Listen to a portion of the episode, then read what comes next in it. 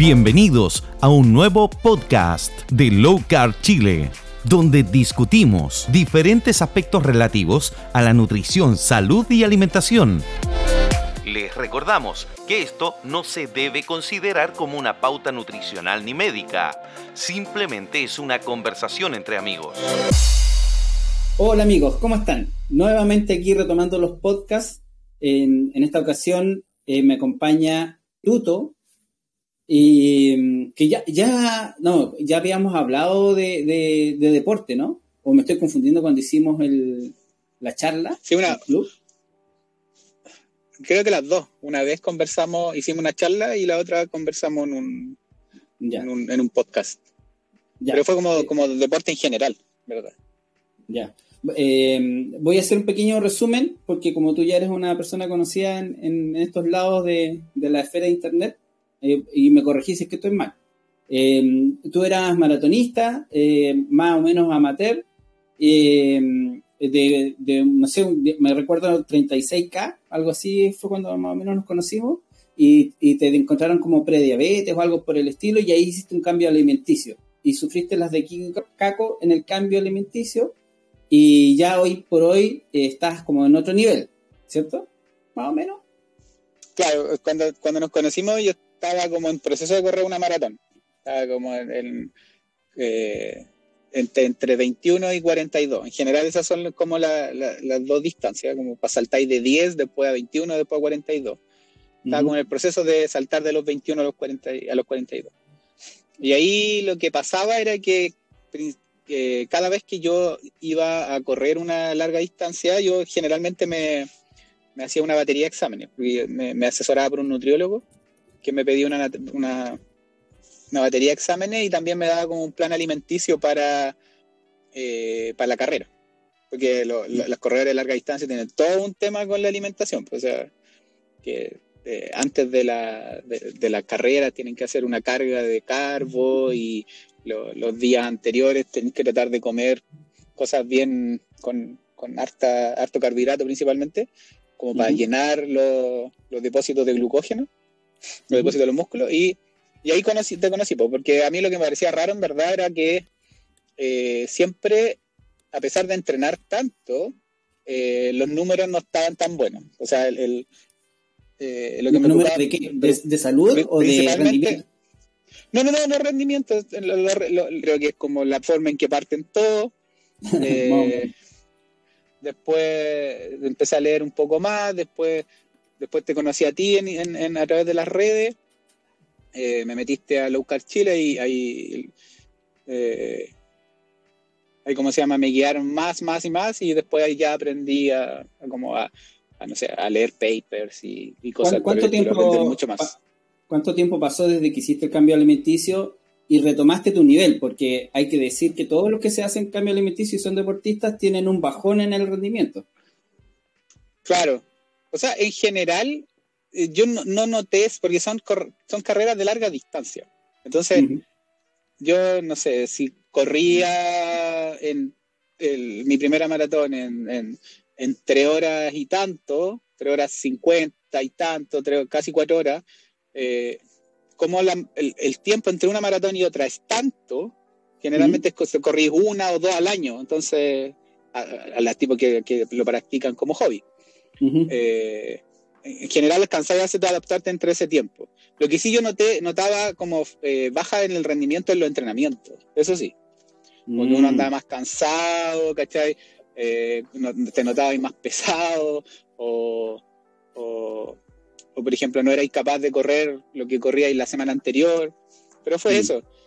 Y, y, así como cosas muy graves, cuando cambié a, ¿cómo se llama?, usar los lípidos como base, yo creo que fue como al tercer día después de dejar los carbohidratos que fue una wea así como que me sentí que me iba a morir.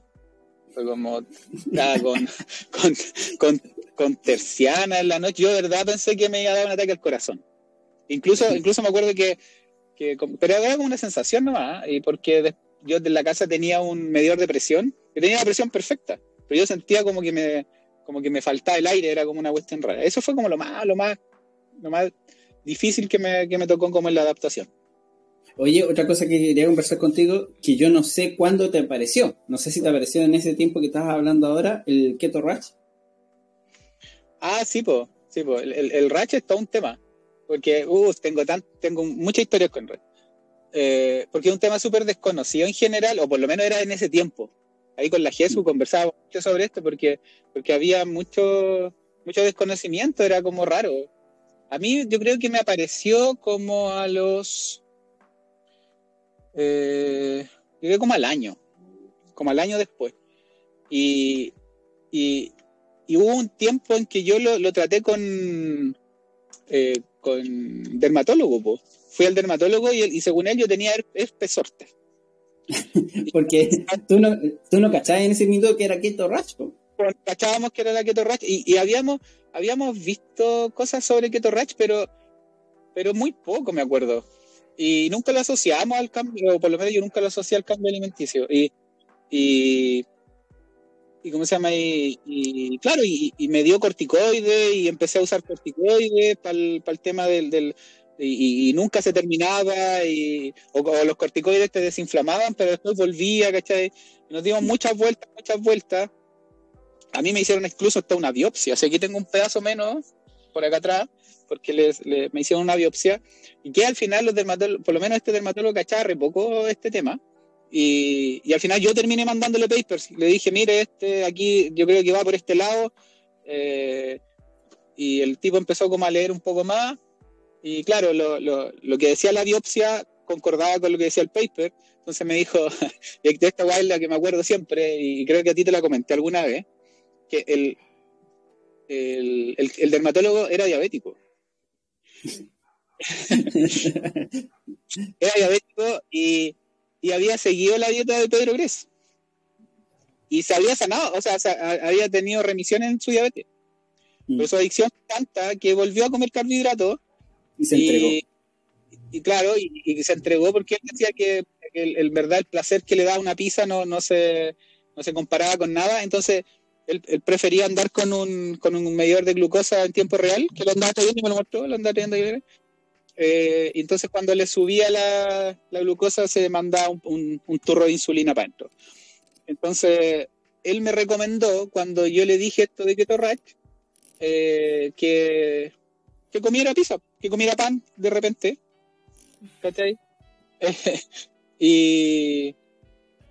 En verdad yo le hicimos re poco caso y después empezamos como a probar otras cosas con la Jesús. Me acuerdo en ese momento empezamos como a meter cada cierto tiempo una fruta, Empezamos como a contabilizar los carbohidratos del día y contabilizar los carbohidratos del día y, empezamos a meter así como muy poquita cantidad de carbohidratos, así como que el tuto, bueno, en ese momento tú me acuerdo que estaba comiendo como 10 gramos de carbohidratos totales, o sea, incluyendo verduras, lo cual era muy, muy keto, era muy, muy keto, pero eh, empezamos a meter, por ejemplo, berries eh, todos los días, eh, o media, em, o un kiwi de vez en cuando, y empezamos a subir un poquito la carga de carbohidratos. Yo me acuerdo que alcanzamos a llegar a los 60 gramos, y ahí tú empezaste a sentirte mal de la guata y a, a, bajar el ratch. Sí, sí, y ahí, ahí al final lo que, lo que optamos era por ese camino. Y, y después con el tiempo como que me acostumbré, no, sé qué habrá pasado, que, que, en verdad como que ya no me sale el ratch y puedo estar mucho rato full, full keto, sin salirme sin nada. Yo en verdad me salgo re poco. Eh, y, y no, me, no me ha vuelto a, salir el, el keto right. Después volví al dermatólogo por otra wea. Y, le, dije lo que había hecho y le, dije también que habíamos, que habíamos investigado que también con el tema de hacer ejercicios de fuerza también se, se baja el... Eso te, eso te, iba a preguntar, porque me acuerdo de que eh, ustedes hicieron experimentos guiados por la Jesús, eh, ejercicios de, de, musculación, ¿qué pasa? Ejercicio aeróbico, ¿qué pasa? Y más los carbohidratos de por medio, de más, de menos. Ahí estuvieron harto rato, me acuerdo. Sí, experimentó harto conmigo la Jesús. El, el, el, problema del, del, del ejercicio de fuerza conmigo era que no tengo tiempo. ¿Cachai? Entonces yo ya entreno mucho, yo entreno seis veces a la semana. Entonces, y con tres hijos, y meter aparte, no sé, media hora o, o, 20 minutos de, ejercicio de fuerza, no sé, en la tarde, eh, para mí era casi imposible, entonces tenía que buscar otra, otra alternativa y al final optamos por eso, frutos eh, eh, principalmente berry de repente, eh, o, y, tampoco todos los días. O sea, yo, yo era de los que no bajaba de cuatro en cetonas, por ejemplo. Mm. Y porque pues también descubrimos que los ejercicios aeróbicos tienen, tienen, tienen una tendencia como a, subir el tema de la cetona. Mm. ¿Usted sabe, Jesús, por qué a algunas personas les sucede? Hay algunas personas que apenas hacen el cambio alimenticio y les aparece el keto rash, pero a Tuto le aparecía al año. Sí, la verdad es que todavía no hay ningún origen eh, así como conocido del keto rash que pueda gatillarlo. Lo único seguro es que tiene mucho que ver con la mm, eliminación de la acetona. O sea, una persona que utiliza esas acetonas puntualmente no debería eh, eliminarlas por las distintas vías, como por ejemplo la primera vía en la que, cual se elimina es la orina, ¿ya? La segunda vía que se elimina es la respiración, por eso que aparece ese hálito cetónico en muchas personas, y la tercera vía es la transpiración. En el caso del tuto, claro, él, su, su, mayor concentración de agua la tenía en los momentos en los cuales hacía ejercicio. En el resto del día no era tanta la concentración de agua, pero de igual forma el ejercicio que hacía, como era aeróbico, no, el ejercicio aeróbico no utiliza mucha acetona en proporción, o sea, estamos hablando de que si una persona trota puede utilizar un 20 o un 25% de las cetonas como fuente de energía versus una persona que hace actividad física muscular que puede utilizar el 80 al 90% de las cetonas como energía porque el músculo está adaptado para eh, utilizar la cetona, ¿ya? El tema aquí es que, como tú dijiste, de repente hay personas que hacen una semana keto y empiezan con el keto ratch. Y claro, tiene mucho que ver con el tema de la actividad física, de que si no gastáis las cetonas por alguna parte van a salir. Y si no, no mm. tomaste suficiente agua, no va a salir por la orina. ¿ya? Y si no mm. tienes, y si, y si de acuerdo a la, y si tus cetonas son muchas y salen por la respiración, tampoco va a eliminarse el 100%. Y la otra vía es la transpiración. Y, y la acetona finalmente es una molécula química que tiene un pH eh, más tirado para, para em, como más tirado para ácido. Entonces ese pH eh, puede generar esta irritación en la piel. Sin embargo, ¿qué gatilla que haya sido a un año, como en el caso del tuto? Yo creo que fue netamente de que la actividad física que empezó a hacer en ese momento ya era como de alto rendimiento. Y ahí estaba utilizando principalmente glucosa como fuente de energía. Mm. Oye, no sé si puedes leer lo que dice Daniela, que parece que pinta para que torras también. Lo de eh, que le ardía la piel. Mm. Que pueden ser varias cosas en verdad, porque, porque si es mucho rato, en general puede ser incluso la misma ropa que está usando. Mm. Ah. Yo me acuerdo que tú tenías diferentes reacciones con diferentes roces. Me acuerdo que el pasto, que la polera, que no sé qué.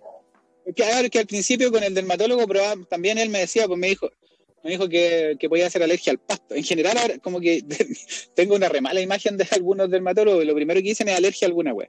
Que lo primero que te, te piden es como saca los, detergentes de tu vida. ¿Cachai? Mm. Pero, pero, es como casi sin, sin prueba. A mí me, hicieron todas las pruebas dermatológicas posibles. Los parchecitos aquí, las, las pinchaduras con. con. Eh, con que, te, pinchan con una esencia, ¿y cachado, no? Mm, o te ponen sí. espalda, eh, y todas salían normales. Entonces, al final llegaba así como algo le está haciendo mal en, las cosas que está usando. Era, y era casi que me tenía que bañar con agua pura, cristalina de los montes, sin nada. Eh, entonces, y eso ya no era entonces teníamos que la, la forma. Bueno, yo no, yo no he vivido todo eso que has vivido tú y pienso lo mismo. yo, sé que, puede, puede que haya gente que le pase, pero a mí los exámenes me salían todos buenos. Incluso la biopsia me salió buena. Y ahora tengo una linda marca aquí gracias a eso. No, pero yo creo que era parte del proceso. O sea, en, en el punto que estabas tú tenías que abarcar la máxima cantidad de información posible y eso pasaba por la biopsia, pienso yo. Sí, sí, yo soy bien, trato de ser lo más científico posible, entonces puta, había que hacerlo, no, no queda de otra. Oye, eh, para la maratón que hiciste hace último, hace poco, eh, ¿la GESO ahí te apoyó o tú ya habías desligado el apoyo? No, no nos juntamos última, nos, juntamos incluso antes, creo, para, antes de la maratón. Sí, pero no, no, así como no, no, no, no hicimos algo en especial para la maratón, esta la hice solito. Ah, ya, eso, a eso apuntaba yo. Si es que esta maratón, ¿de cuántas K fue? ¿52? 42. Una, ah, una, en verdad eran como 43, pero, ah, pero es, como de las normales.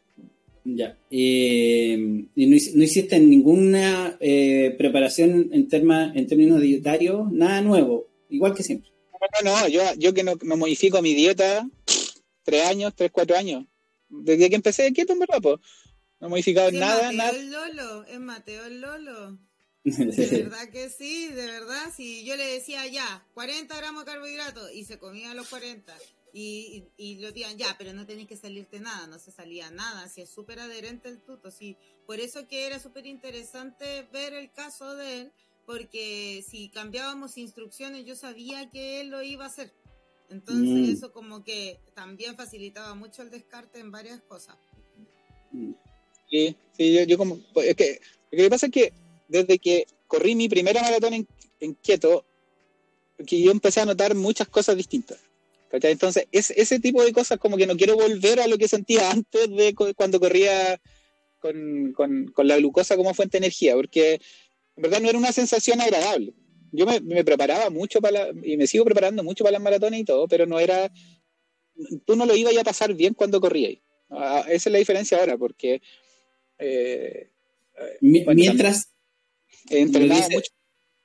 Eh, tú a lo que te refieres al entrenamiento es cuando estás en la carrera o, después, porque tiene hay un efecto después también.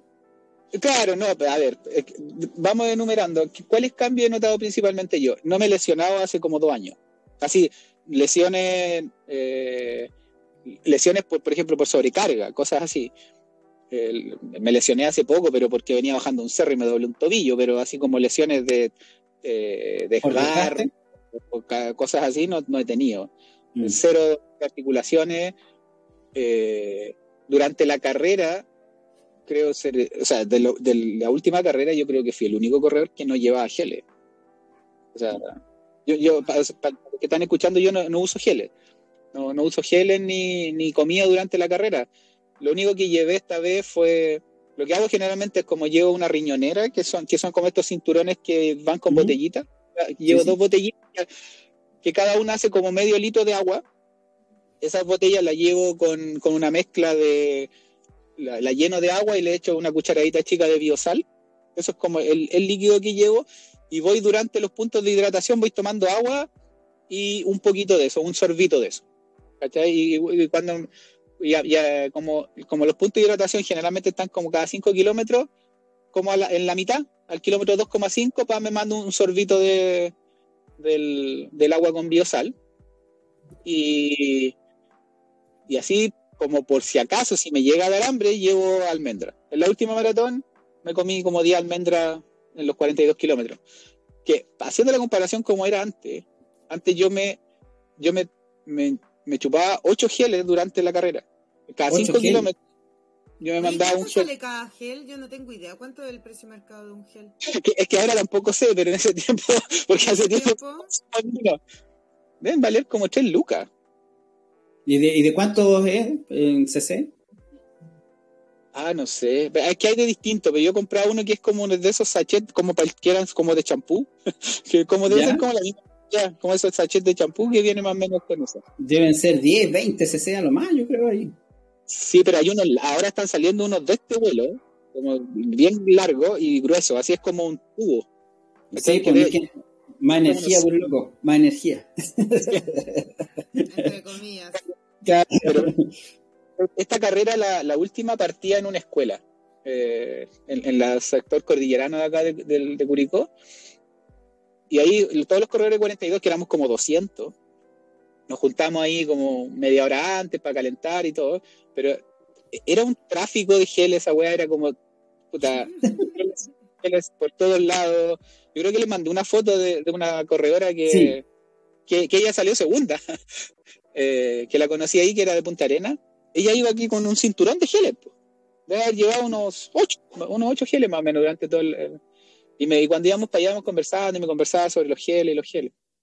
Yo no, le dije que yo no usaba geles, pero, pero la escuchaba. Pero, y, otros chicos llenos. Y tú cuando venís corriendo por la calle lleno de geles, la cuestión de los basureros llenos. Es como, ya se volvió como una como un, como un eh, como una droga, es como una adicción mm. al geles. Como, como que yo siento que por lo menos lo que yo he visto maratonista, eh, cuando conversaba con ellos era como si no tomáis gel te va a morir.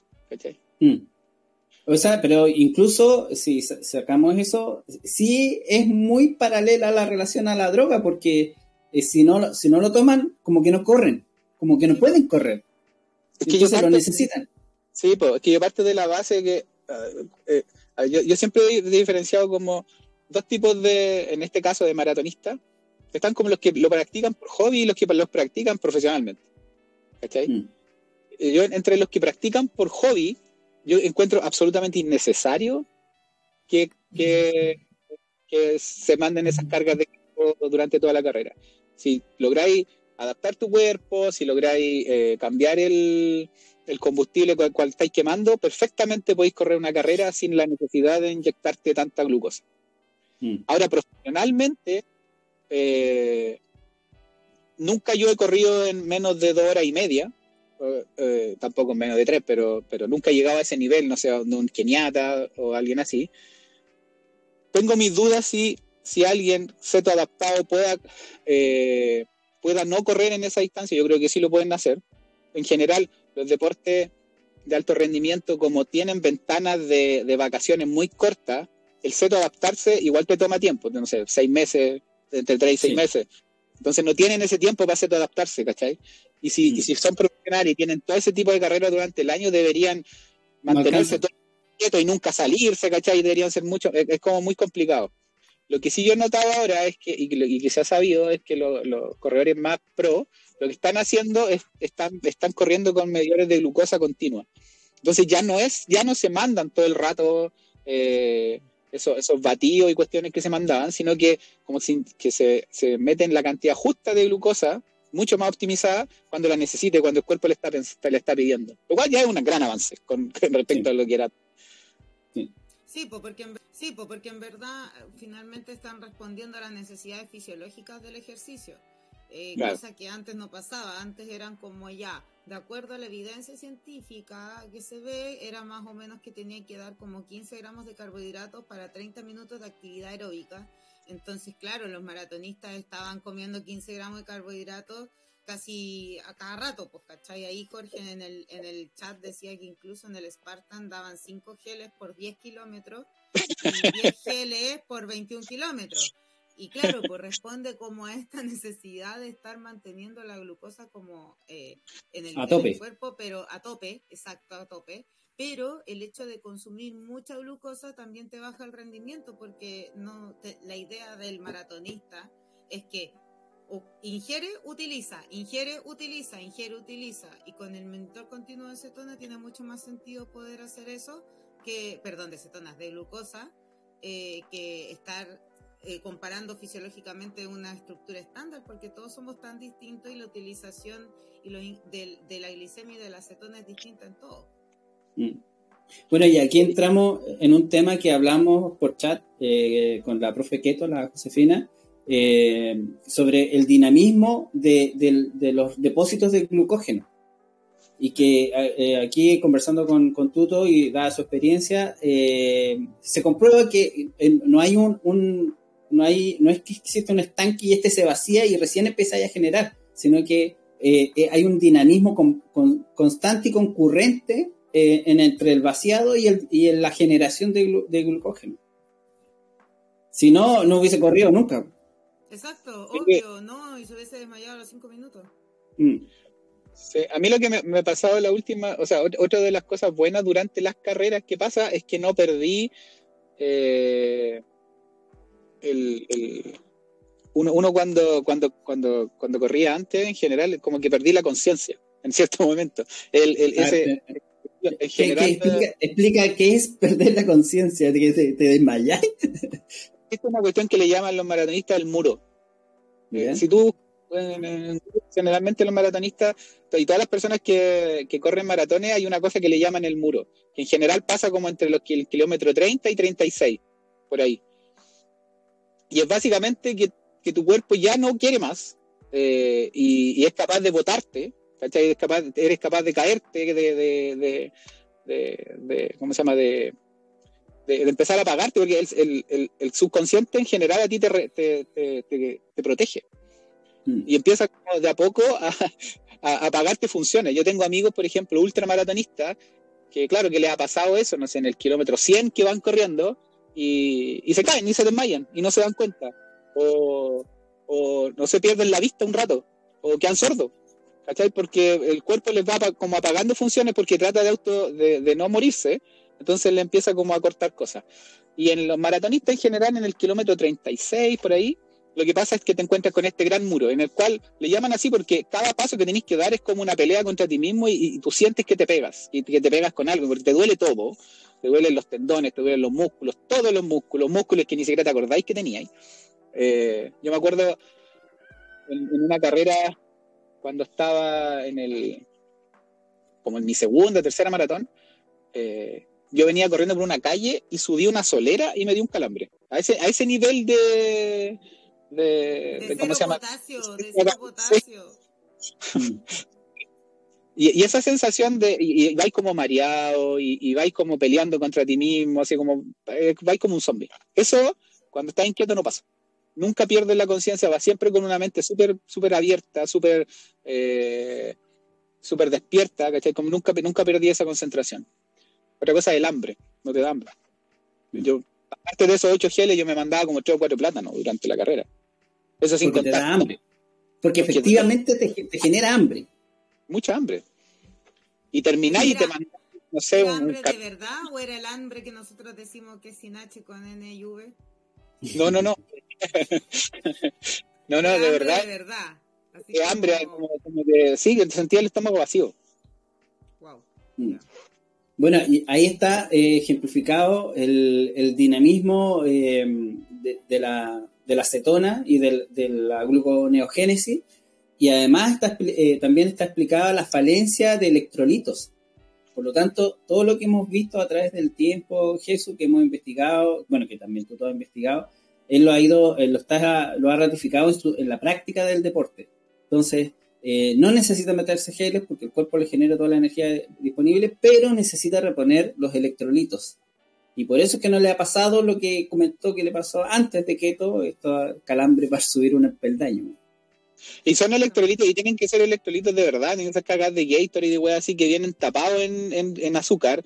Tienen que ser el, electrolito puro, esta cuestión de keto es súper simple.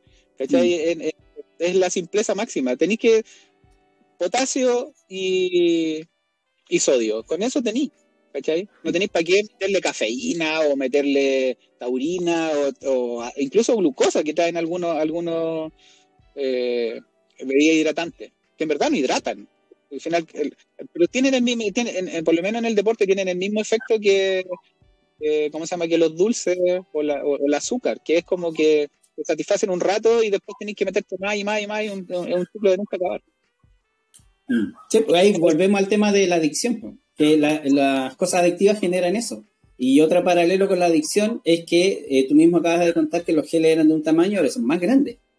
Y no sé si han fijado. Se han fijado las Coca-Cola, la Coca-Cola del año 80 eran de un litro y alcanzaba para todas las de tres litros no alcanzaba para el mismo, el mismo concepto. Él, es exactamente lo mismo, si al final el concepto de la, como de, de, producto, de tener que generar este producto que, sea como adictivo y que sea bonito y que tú querís parecerte, te querís correr, y eso es lo otro también, que, pasa mucho que en este afán de parecerte al weón que corre en la tele, o por lo menos mm. en este deporte, ah, no sé, quiero ser un keniata, yo jamás voy a ser un keniata, jamás voy a correr, jamás voy a correr, y ni en, ni en mi mejor estado físico hubiera corrido como, no sé, como mm. Kipchoge o como los keniatas. ¿Por qué? Porque su metabolismo, su, su, forma está hecha de otra forma, ellos crecieron en otro ambiente, están adaptados a otras condiciones, ¿cachai? Que les permite hacer eso. Entonces, pero cuando ves a ese tipo corriendo en la tele, mucha gente quiere tener la misma zapatilla, quiere correr al mismo nivel, entonces para eso lo quieren lograr. Y, lo, imitan todo. Y, entre esa pasada imitan el, el tema alimenticio. Y, y, yo creo que ni siquiera, eh, eh, y, y, él un poco lo que conversábamos a veces, es que esos tipos tampoco se alimentan como se alimenta la gente. Porque, hay, hay, muchos, por ejemplo, eh, deportistas que sí siguen dietas bajas en carbohidratos porque saben que lo optimiza el cuerpo y todo, pero no lo pueden decir porque, no sé, por qué lo auspicia Gatorade. ¿Cachai? Mm. Sí. Bueno, yo tengo la experiencia eh, de una nadadora que eh, a través de una, persona conocida, amiga de esta, de esta, nadadora famosa, traté de averiguar qué comía y no hubo caso. No, no hay caso. Es, es un hermetismo acuático y claro, porque es un es, lo que te puede hacer la diferencia entre su competencia y ella. Sí, no la pueden divulgar. la fórmula secreta es como la fórmula secreta de Coca-Cola, pues, ¿cachai? Pueden haber similares como la Pepsi o otras, ¿cachai? Pero no es la misma y por lo mismo es que cuidan el secreto. Es la misma cuestión acá. Mm. Esa diferencia, la alimentación marca la diferencia. Pero fíjate de que ahora en los últimos años se ha tomado más el concepto. Yo recuerdo que no hace muchos años atrás, cuando yo estaba haciendo el magíster y, estaba haciendo el magíster en Santiago, una compañera mía del magíster eh, la habían contratado porque iba a ser, te estoy diciendo año 2012, eh, iba a ser la primera nutricionista de Colo Colo. Cacha, año 2012 estamos hablando de un equipo súper importante a nivel de ligas de fútbol y todo y Colo Colo hasta el 2012 no tenía nutricionista deportivo. El único club que tenía nutricionista deportivo del, del equipo directamente era la Católica. Nada más y el resto chao. Entonces, eh, que ahora los geles eran como, yo siento que era como el parche, el parche curita. Y ahora se están preocupando de ver qué es lo que provoca la herida. ¿Cachai? Como que de alguna forma el enfoque nutricional va también por ese lado. Mm. Oye, Tuto, y, otra, eh, ¿puedes comentar eh, diferencias post este extenuante ejercicio? Que me acuerdo que también habían diferencias. Sí, eso, eso, eso es más brutal. Es como recuperación en días y no en semanas, eh, principalmente eso. O sea, yo de la última maratón fue un domingo y yo el jueves estaba, había vuelto a entrenar. Mm. Cosa que antes, no sé, a las dos semanas todavía andaba con dolores. Y, después andaba corriendo arriba de un cerro. O sea, no, hay, no, hay, o sea, no hay, no hay mucho que decir ahí en general. Y otra cosa que iba a comentar es que tampoco tomo mucha agua, tanta agua durante las maratones como tomaba antes. Antes tomaba mucha agua. Incluso hay un libro súper famoso que creo que alguna vez se los, se los compartí del Team Noakes, que habla sobre eh, una sobrehidratación la muerte por ah, Sí. me acuerdo. Eh, lo que hace es subir la presión y se produce un ataque al corazón o ataque en el cerebro. Porque, claro, los, deportistas de alto rendimiento, especialmente en fondo, van tomando mucha, mucha, mucha agua. El, riñón no es capaz de procesarla y le empieza a subir la presión. Mm. Y además no van a hacer pipí o se detienen a hacer pipí por ahí. ¿Se detienen? podéis parar, pero en general cuando cuando, cuando estás haciendo, yo no sé qué pasa en el cuerpo en este, en este, aquí soy un poco ignorante, ¿eh? pero cuando, por lo menos cuando vais corriendo, se te quitan las ganas de piche.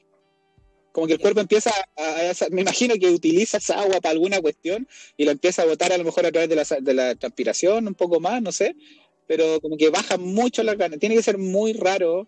Es, e, es más común hacer caca que hacer pichi durante una maratón. Mm. Bueno, eh, pues bueno, yo sé que ustedes saben, pero como esto va a quedar grabado, no, lo más probable es que no sepan que yo soy nadador. Eh, y me pasa algo parecido. Eh, cuando me ha pasado que voy con ganas de orinar, y cuando voy al mar, ahí todos, todos saben que todos hacen, pero nadie te ve.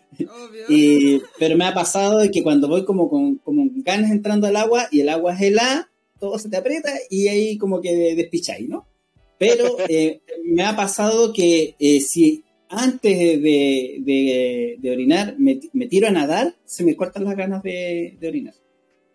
El, ejercicio ahí parece que ahí algo pasa y debe priorizar, porque si yo estoy mandándole la orden de que se muevan los músculos, eh, la necesidad biológica de orinar debe frenarse, se me ocurre a mí. No, y, tiene sentido lo que dice el tuto, es la optimización del líquido, finalmente del agua. O sea, si lo extrapolamos como nuestros ancestros prehistóricos que corrían cuando arrancaban de una presa o cuando tenían que cazar, eh, obviamente ahí el cuerpo va a decir, ok, ahora tengo que o sobrevivir arrancando, sobrevivir para, y para sobrevivir también tengo que comer, por lo tanto hay que utilizar esa agua de una forma más productiva que estar botándola por la orina. Mm, sí, exactamente. lo que yo no, ahí no sé, en el caso de los nadadores, qué pasa cuando son tramos largos. Que, que ahí, ahí, tendremos que apoyarnos por la experiencia de Tuto en el sentido de que si yo nado 3.000 metros en aguas abiertas, debís andar por los 40 minutos, aprox. Entonces, no sé si es que, eh, y, sin tomar agua, sin beber nada, a lo más el agua que te puede echar cuando respiras.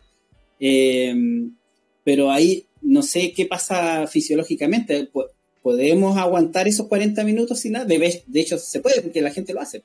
Pero no sé si eso es comparable con el, el estar corriendo. ¿Estar corriendo sin tomar nada de nada en 40 minutos puedes? Sí, sí, yo lo que más aguanto sin tomar agua son 18 kilómetros, que debe ser más o menos... Hoy en verdad nunca, nunca lo he puesto a prueba, pero en general como al kilómetro 18, cuando me toca entrenar, imagínate 21, como al 18, 17 por ahí tomo un, poquito de agua, pero no tampoco es una brutalidad de agua. También, cuando corrí depende mucho de las condiciones, porque vais, imagínate, corrís con 30 grados, igual vais a tener que tomar agua en, entre medio, ¿cachai? Pero es un día normal, 15, 18 grados, entre 20 grados, en verdad, no, por lo menos yo no tomo antes de los 16, que debe ser como una hora y media, mm. un, poquito, un poquito menos, una hora 20. Mm. Bueno, ahí la Dani nos decía en el chat de que en caso de extremo se bebe la orina. Sí, pues, exactamente. De alguna forma es como la reutilización del agua en casos muy, muy extremos.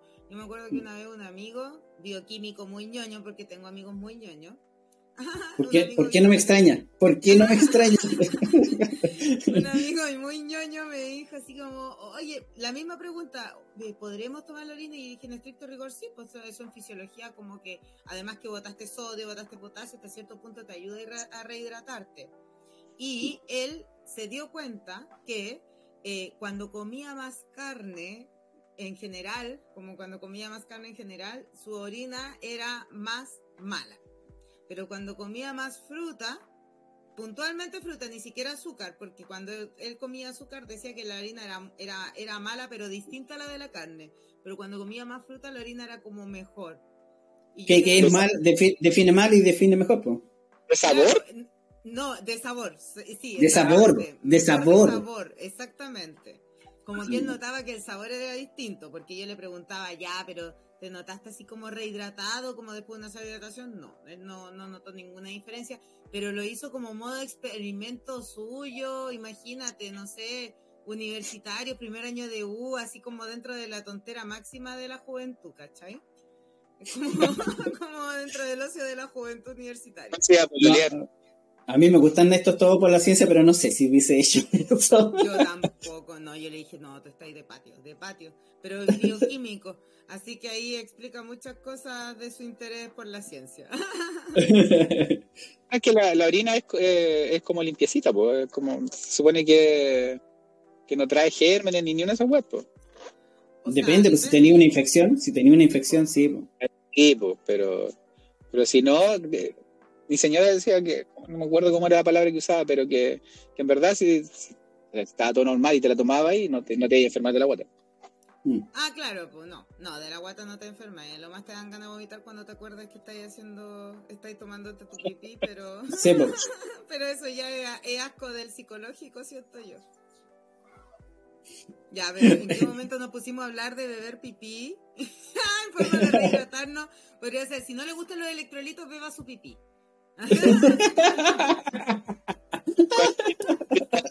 ¿Cachai? Empezamos a dar esa recomendación. Yo tengo un montón de pacientes que le cargan los electrolitos y que le hacen el quite. Si los condiciona que hagan pipí, estoy segura de que varios de ellos van a empezar a tomar electrolitos. O lo podríamos ofrecer, como, como dice la, la Dani en el chat, Oriñón Blanc. Oriñón Blanc. Ay, no, sí, pero bueno, la, la, ventaja de la naturaleza que nos permite también como de alguna forma sacar lo mejor de nosotros cuando tenemos lo mejor de nosotros dentro. porque si comemos basura, vamos a botar basura. Exacto. Oye, lo, lo, más importante de, de, todo este, de todo este mundo, llámese keto o low carb o como le coloquen, es, es que tenéis que aprender cómo funciona tu cuerpo. Y, y, y, y, creo que esa es una, independiente hagáis deporte o no hagáis deporte. Pero es, como un conocimiento que, no sé si a ustedes les pasa, pero, pero yo lo veo como un regalo, es como, como una cuestión que, que, que, a uno le hace súper bien y puede influir en los demás, no sé, en tus hijos, por ejemplo. Yo, yo siempre lo he visto, por lo menos, todo este tema de, de, la alimentación como, como un plus para influir en mis hijos, por ejemplo. Y es, mm. algo que voy a dejar para su futuro, que es el conocimiento de todo esto, mm. eh, entonces, yo siempre rescato eso, o sea, independiente que me sienta la raja de, eh, haciendo deporte, eh, mucho más despierto, en, el día a día, no, sentir esos bajones a media tarde o cosas por, el, estilo.